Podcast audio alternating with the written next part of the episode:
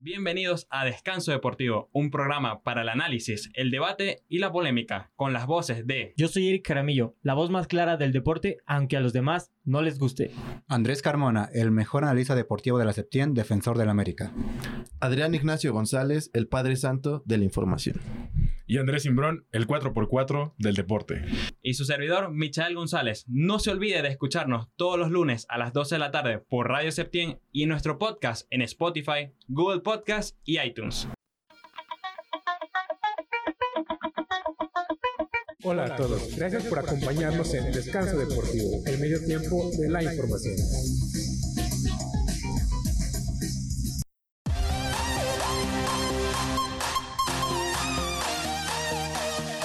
¿Qué tal? Bienvenidos a Descanso Deportivo. Qué placer arrancar la semana con todos ustedes, transmitiendo desde Radio Septien, 2 y 15 de la tarde, con muchos temas para platicar, ¿no? Todo lo que nos dejó el fin de semana en la, en la jornada número 8 de la Liga MX y además tenemos los detalles del clásico español con la victoria del Real Madrid. No pierda más tiempo, arranco la presentación con mis compañeros. Bienvenido, Eric, ¿cómo estás? Estoy sumamente feliz porque ayer tuve un día redondo, todos mis equipos ganaron. Estoy muy contento. Muy bien, muy bien. Andrés, que está de, de regreso, ¿cómo estás? Hola, bueno, ya estuve el otro. Ah, sí, fue Nachito que no estuvo. Nachito, Fui yo, fui yo, fui yo, fui yo. Feliz de estar con todos ustedes. Muy bien, Nachito, ¿cómo estás el día de hoy? Bien, estoy feliz de estar otra vez aquí en el programa. No tanto por mis Pumas, pero el Madrid alegró todo, eh, todo el mes. Muy bien. Aquí a la izquierda, un hombre que debe estar más o menos feliz y triste por los resultados del fin de semana. ¿Cómo estás, Andrés? Yo estoy muy contento porque el Real Madrid vuelve a tener vida cuando parecía que todo se iba a la basura en un mes. Pues ahora resulta que le dio un baile al Barcelona, el Real Madrid. ¿Qué pasó? Ahorita platicamos de eso. Tiene más vidas que un gato el Madrid. No, bueno, arrancamos con descanso deportivo. Pitazo inicial. Muy bien, como lo platicábamos en la introducción del programa, el Madrid ganó el clásico después de cuatro años de- sin ganar en, al Barcelona por liga y seis en el Bernabéu. El Madrid dos goles de Vinicius y Mariano, ¿quién diría, no? ¿Cómo pagaría esa apuesta? Los que dijeron que anotaban estos dos. Se pone, se pone primero a la liga con un punto. El ya está definida la liga con esta victoria del Madrid. Para nada, para nada. Es una locura decir que está definida la liga. Incluso es. No, esta es, es- una locura. ¿Por qué? Porque faltan más de 10 partidos para que termine la, la- la Liga Española. Entonces, un punto de diferencia es nada. Sí, no, eh, concuerdo claramente con Andrés. Eh, la diferencia es de un punto. Eh, este partido radicaba en que si ganaba el Barcelona se iban a cinco puntos del Madrid, lo cual hubiera sido muy complicado para el cuadro merengue. Pero ahora, estando arriba en el, en el liderato tan solo por un punto, quedan más de 10 partidos. Y este es un Madrid que pierde 1-0 con el Levante. Y al otra, en la otra jornada viene y le gana 2-0 al Barcelona. Entonces, nada se puede asegurar. Y hay mucha liga, mucho camino por recorrer todavía. Sí, es un equipo gitano. No sabes perfectamente qué va a hacer en el siguiente partido. Pero me parece que está sacando los. Eh, los encuentros más difíciles, ¿no? Jugar contra el Barcelona y, a lo mejor no viene tan bien, pero al final de cuentas, pues es el máximo rival.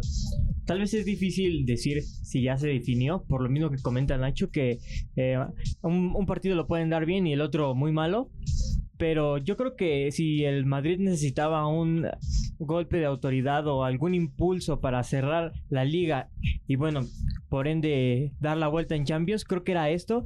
Y esto sí da un panorama muy claro para que pueda ganar la liga, que es lo que importa en este momento So- para Zidane. sobre todo el tema anímico, ¿no? Después de perder contra el Manchester City en los últimos 10 minutos del encuentro, eh, parecía que todo se le venía arriba al equipo de Zidane y ganar el clásico con esa autoridad, parece que los humos se van arriba. Sí, no, lo que, lo que te mencioné. Viene, parecía que todo se iba a la basura en un mes y ahora resulta que le, le- le damos un baile al Barcelona, ¿no?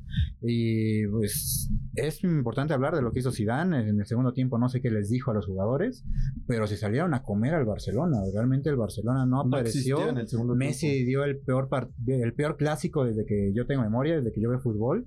Y pues, felicidades a Vinicius, yo siempre brinqué por él, porque aquí hay muchas personas que me... No, no, no, Que- tampoco que nos subamos al también me barco, estaban- porque o sea, a- Vinicius al principio del que no programa, sé. Vinicius qué. tira gol, dice. No, tira gol, tira gol. Qué es una vergüenza. Se Si ve tira- claro que si él, si Piqué no toca el balón, La se tapaba va de banda porque era más el abajo. peor no, no, centro no. que había echado en toda la No, noche. no, iba gol, iba gol, No, no, no, iba gol, no claro iba gol. iba gol, la tapa, Claro la, tapaba. Ter Stegen. De a uno, de a uno, de a uno. No, y además este, me sorprende Andrés porque se- a principio del programa decía, no, Rodrigo le ganó la titularidad a Vinicius. Vinicius ganó. tenía que replantear porque Rodrigo hizo tres goles en Champions y ahora no, todos se suben al barco de Vinicius. Rodrigo ¿no? está suspendido, papá. Si no, yo hubiera dicho que fuera titular. Rodrigo está suspendido, no pudo jugar ayer aunque quisiera. Por No, si eso, en una, para mí, si en una balanza pones quién, quién es titular, Vinicius o Rodrigo, yo escojo mil veces a Vinicius por el descare que tiene a la hora de, de, de atacar el Madrid. Todos se suben al barco de Vinicius ahora. No, y, y no, Es que es no lo que hay. este todo- es lo que hay. Es claro No hay que más. a Vinicius se le complica la definición, sí, eso es claro desde la temporada pasada, pero el desequilibrio que tiene eh, no lo tiene, yo creo que ni la mitad de los extremos de la liga. Mucho del gol tiene que ver por lo que hace Kroos, ¿no? No, no, sí, el de- entendimiento de Ah, la jugada que le, que le de manda a atacar el espacio y le pone el pase prácticamente solo frente Bueno, a lo, Ter Stegen. lo- lo de Kroos es darle el 70% del gol. O sea, realmente Vinicius nada más hizo el 20%, porque el otro 10% lo hizo Piqué, porque ya lo habíamos hablado. Es un tiro a gol, porque para mí se dispara Sí, a gol. claro que iba a gol. pero le, le iba a tapar Ter Stegen muy fácil. Recalcar lo de Tony Cross, 100% en su efectividad de pases, 64 pases completos. Eh, lo de Tony Cross es, está claro que es el motor del medio campo del Real Madrid. Ya lo han dicho otros compañeros. Es quien, quien dicta la velocidad en la que ataca el cuadro merengue. Y ayer se notó. Y ahí es donde te preguntas, ¿y por qué no jugó el miércoles contra el Manchester City, no? Bueno, también fue Mm, para Había darle una- reportes que decían que no estaba al 100 físicamente. Igual para dar, rotación. Si no estaba al 100%, no lo ibas a arriesgar para un partido contra Barcelona. Sí, yo creo que cuando Tony Cross está en, una, en un buen momento, el Real Madrid tiene, Mucha claridad. tiene muy muy buen equipo, igual que Luka Modric, pero creo yo que poco a poco van recuperando. A mí realmente no me gusta cómo juega Vinicius. Ahora, mencionar otra vez Fede Valverde, que parte como interior en la media, en el medio campo con Casemiro y Cross, pero al mismo tiempo es el extremo derecho del Real Madrid. La, polival- polivalencia de Porque. Jordi Alba, aunque no era extremo nominal, eh, Fede Valverde, Jordi Alba en ningún momento del partido pudo alcanzar a- La- al las- uruguayo. La poderosa zancada que tiene Valverde No, es como realmente de para, dos llamar, metros, para llamar la atención. O sea, es que- esto lo veíamos con Bale, un tipo que costó 100 millones de, de- de euros en su momento. Valverde no, llegó- no, no costó ni 15 y lo, y lo hace ahorita mejor que el galés. Tiene 21 años el uruguayo. Y además, ah, no, ya no tiene cabida, parece Hazard en este equipo, ¿no? Bueno, o sea, aunque quisiera, también ya no va a poder. Está lesionado y lo van a operar y se va a quedar toda la prácticamente toda la temporada. Entonces, aunque quisiera tener cabida, pues ya no la tiene. Pero para, por- para la próxima, creo que si ya tienes un equipo base que te está dando muchos resultados, es difícil cambiarlo, ¿no? Yo creo que esta, este partido le gana la partida a Zidane en cuanto al planteamiento, porque se mencionaba mucho aquí en la mesa de, de lo que venía haciendo Mendy, que yo creo que sigo diciendo, aunque no te defienda Marcelo 80 minutos, sigue siendo 100 veces mejor que Mendy, de cualquier modo, sigue siendo mejor, tenía mucha claridad por ese costado, y lo de Vinicius, pues a mi entender es lo que hay. La verdad no, no me genera nada, es desequilibrante, pero en todas se equivoca. Siempre en el pase, ya sea centro o un pase o de rematar, siempre se equivoca. Y a mí, para mí, ese gol fue mucha fortuna porque la recibía eh, Piqué. De lo contrario, se hubiera ido de, de siquiera de banda porque para mí no fue ni siquiera gol. Ahora, fortuna es también algo que le había faltado al Madrid en los partidos que ligó malos resultados. Contra Levante, el 1-0 fue totalmente engañoso porque el partido estaba puesto para el Real Madrid. Desperdiciaron ocasiones de gol en el primero y en el segundo tiempo. Sí, lo mencioné. Entonces, Vinicius, es verdad, se equivoca, sí, la mayoría de las veces, pero tiene 19 años. Tiene todo por aprender y con el desequilibrio que ya tiene el brasileño, es- va a ser un crack mundial. Mira, se, se equivoca, se equivoca, pero contra el City, él fue el quien se cargó el ataque Él y metió la asistencia. Exacto. Ayer se Si equivoca, está sí. fino, no pierde.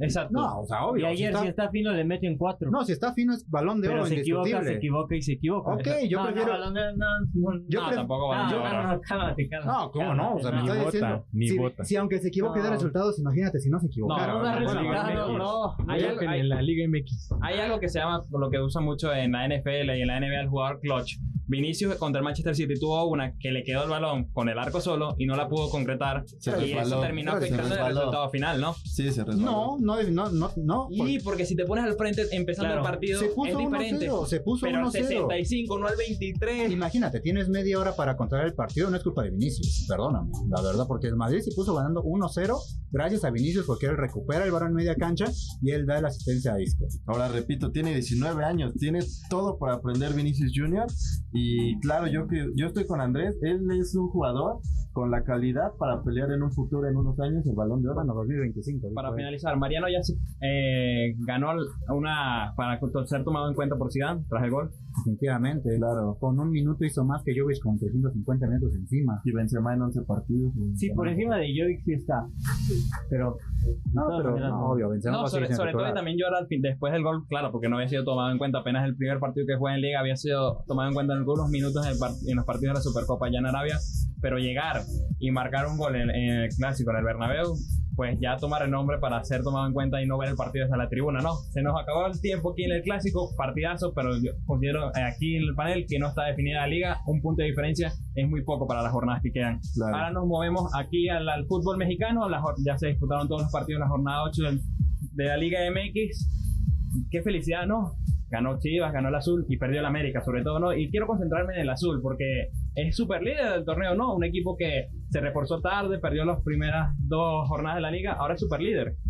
No, ya en la jornada 2, el mismo Siboldi en las conferencias de prensa ya mostraba enojo, le preguntaban que si se sentía seguro en el cargo, que bla, bla, bla.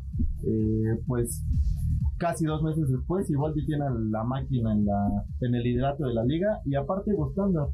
Me parece que han tenido fortuna, pero es algo que obviamente le falta, La le ha faltado a. Cruz Azul. Quién sabe, no creo, pero, pero la verdad es que este equipo juega bien, tiene una plantilla muy completa y ahí están arriba.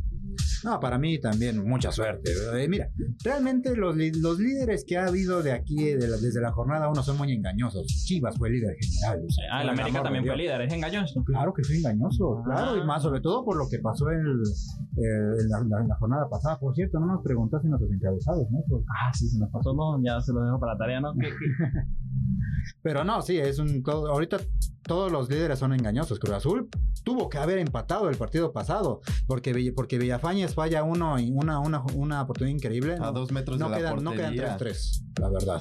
Sí, el- el- los- yo creo que en este instante los equipos mexicanos están son irregulares. No hay uno que digas este es el mayor contendiente. A lo mejor ahorita vemos a Cruz Azul líder.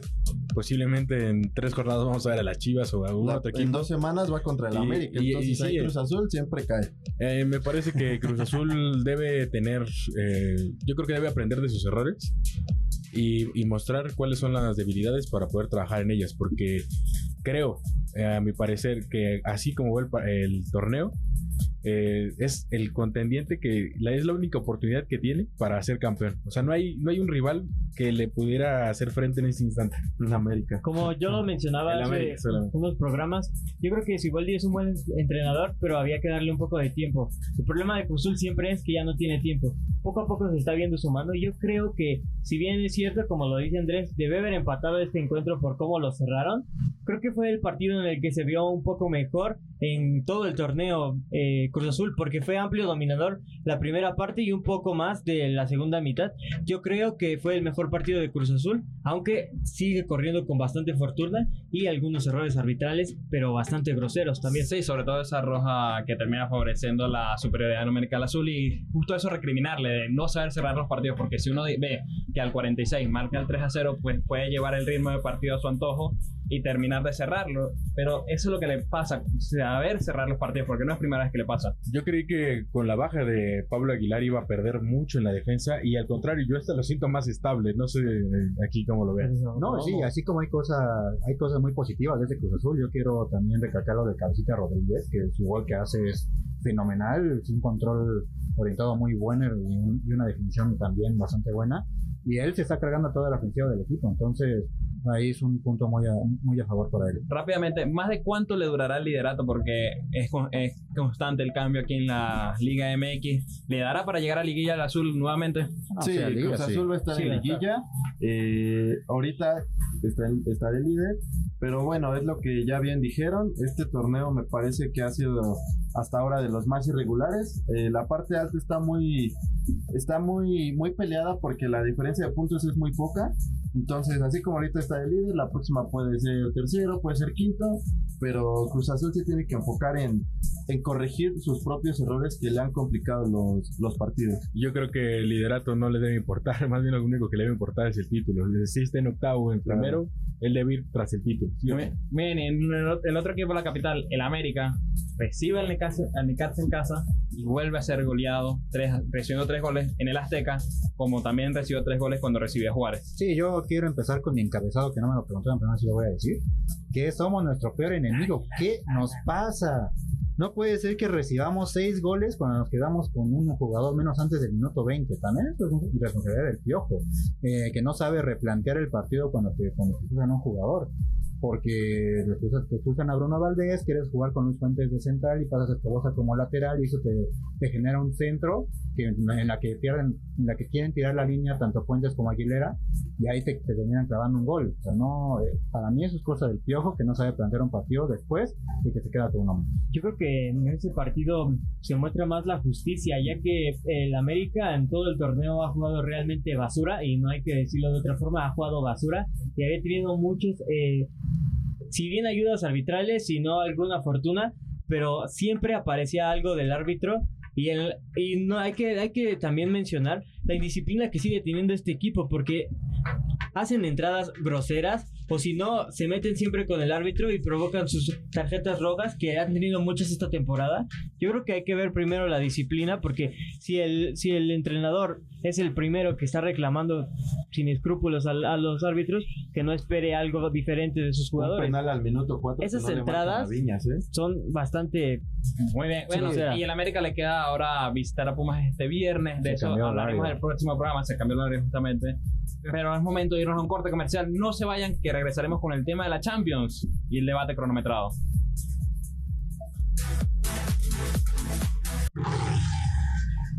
Es momento de ir a un corte comercial. No te muevas y sigue en Descanso Deportivo.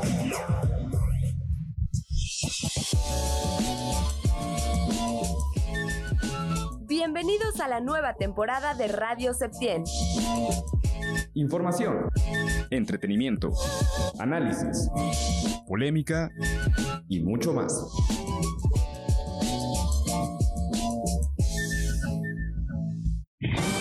Charlie. Stacy. Rebeca. Luis.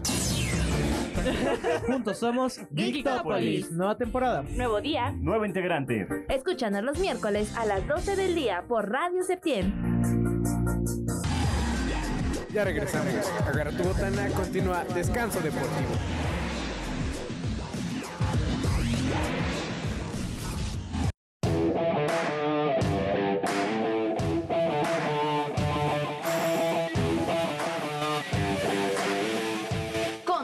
Muy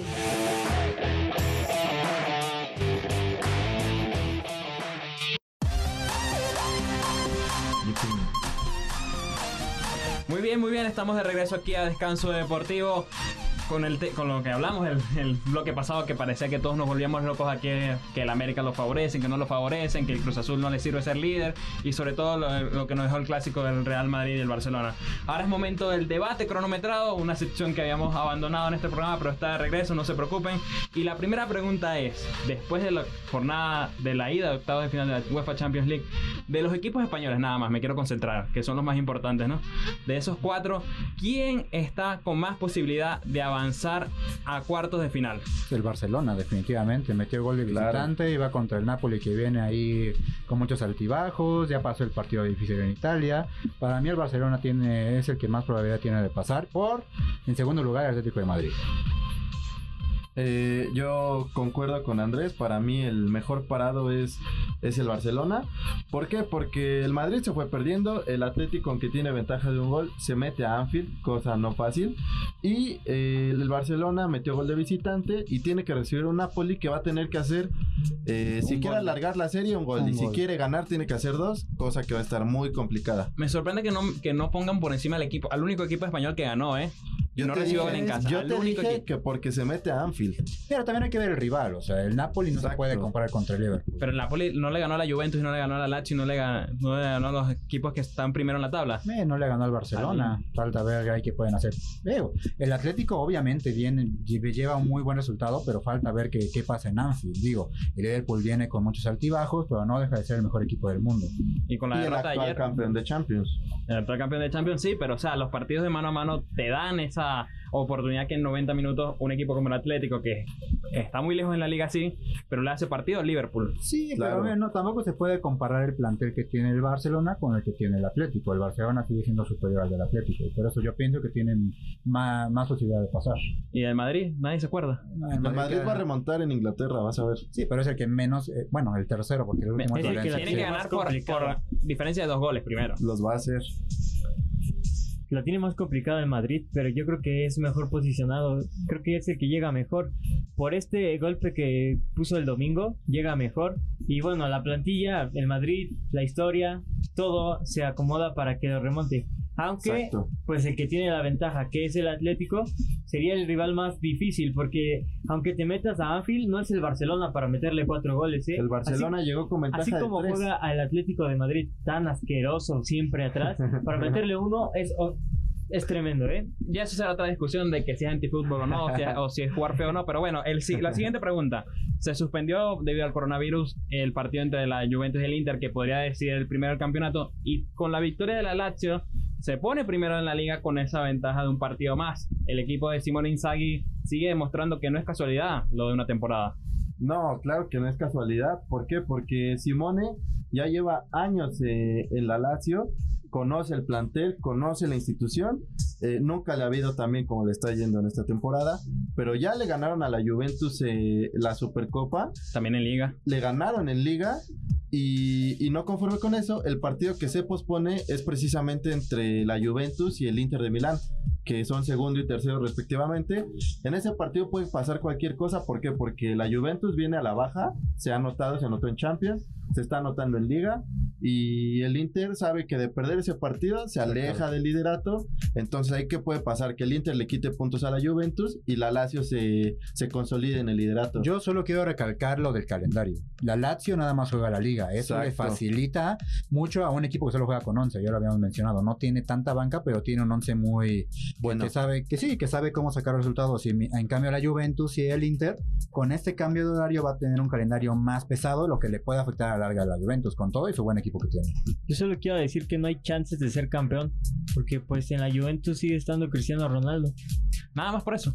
Nada más por eso. Pero no, le- no te gusta esa historia cenicienta que un equipo como la Lazio, como pasó en Inglaterra No, con el Leicester, increíble, sería increíble, ¿no? No, está jugando muy bien, pero hay que parar a la otra bestia. El nivel de Chiro Inmóvil esta No creo. temporada Sí, es 27 goles en bestial. 26 partidos, Es una locura, bestial. ¿no? Bueno, se nos acaba el tiempo en este tema. El siguiente, comentamos ya lo del Liverpool que perdió contra el Watford esta jornada en la Liga Premier desde 3 de enero del 2019 no perdía en Liga y ya consiguió su primera derrota.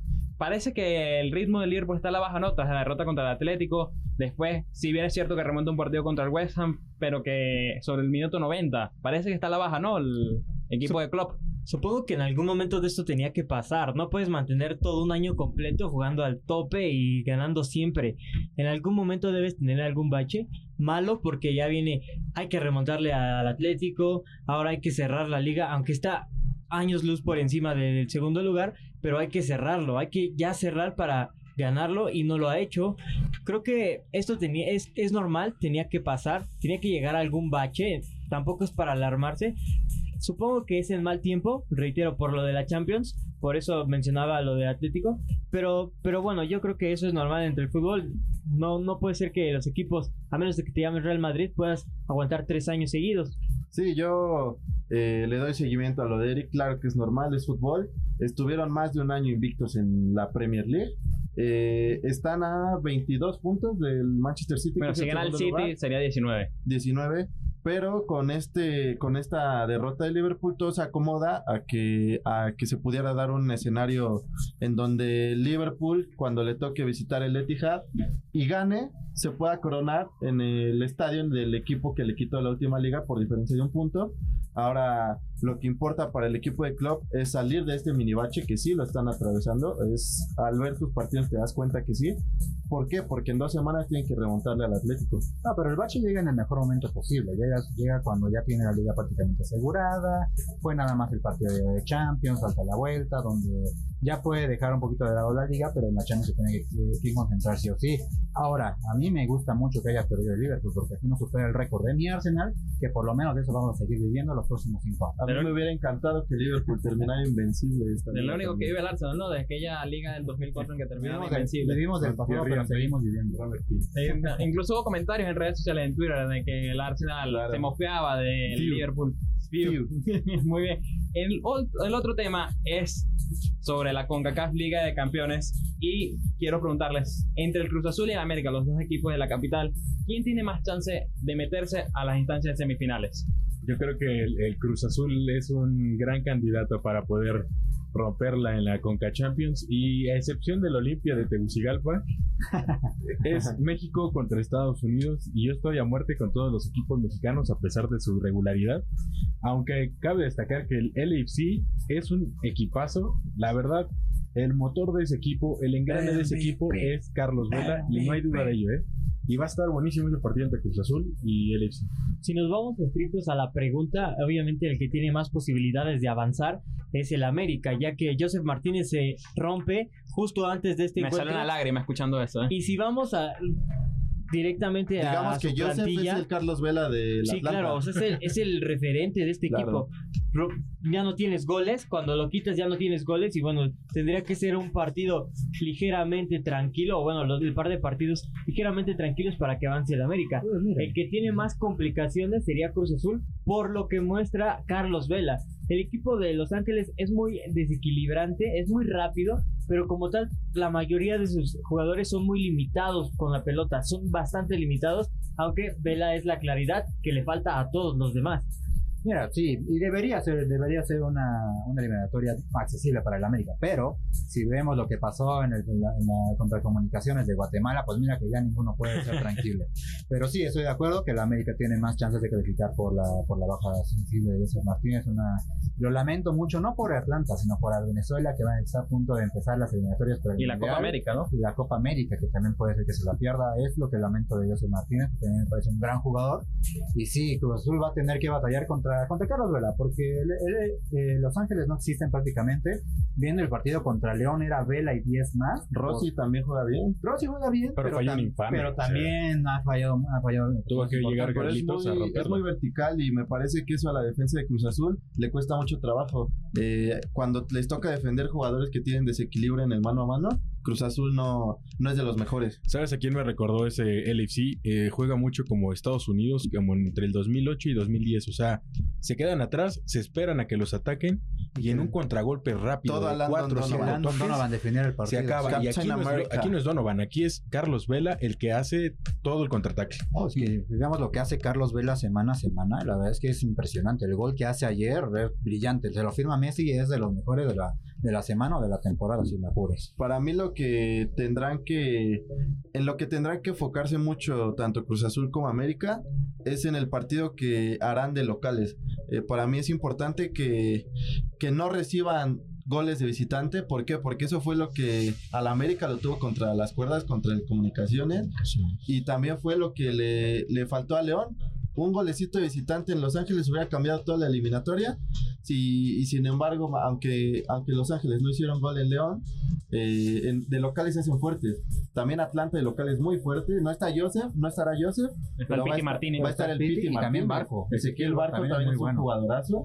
Y, y en su casa, allá en Atlanta y en Los Ángeles, van a hacerse muy complicados. De hecho, re- recordamos lo que pasó en la, en la Copa Campeones Cup del año pasado. No fue Joseph quien definió ese partido, fue el Piti Martínez. Realmente se echó el Exacto. equipo al hombro y por eso le ganaron al América. Ahora hay que, sinceramente hay que reconocer el equipo del Olimpia de Tegucigalpa entre tantos equipos fuertes, entrando a cuartos de final. Oye, echó al Sí, campeón, echó al campeón.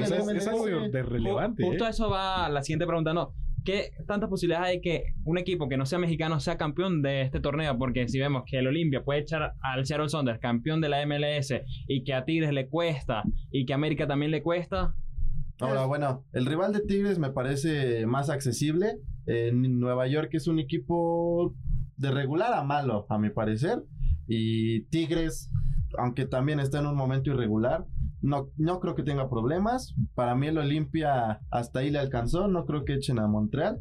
Y bueno, para mí el campeón sale de la llave donde está Cruz Azul Los Ángeles y Atlanta América. Pero también hay que, hay que ver todo lo, lo que significa para los equipos centroamericanos jugar contra los equipos mexicanos y de Estados Unidos. Realmente se crecen, o sea, Es un lujo. es un lujo exactamente ahí donde tiene, donde demuestran lo de lo que está hecho su liga. Por eso comunicaciones y por eso el rival de Tigres se- le jugaron a morir, le jugaron de tú a tú hasta por momentos.